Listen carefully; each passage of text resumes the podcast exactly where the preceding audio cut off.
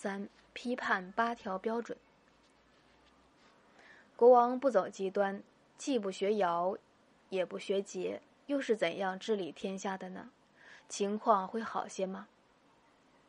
一般而言，历代国王治理天下，正面高举八条标准：明、聪、仁、义、礼、乐、圣、智。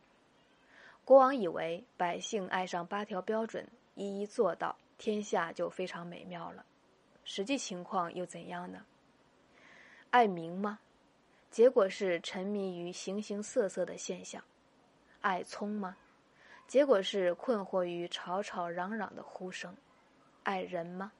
结果是猛批不仁，否定正德。爱义吗？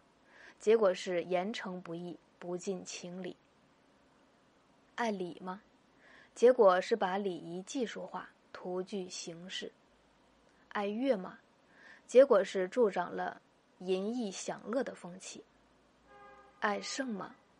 结果是把圣德学术化，只剩六艺。爱智吗？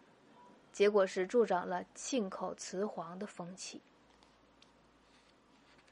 如果社会秩序良好，百姓安分守己。这八条标准高举也可以，不高举也可以，都不会出什么大问题。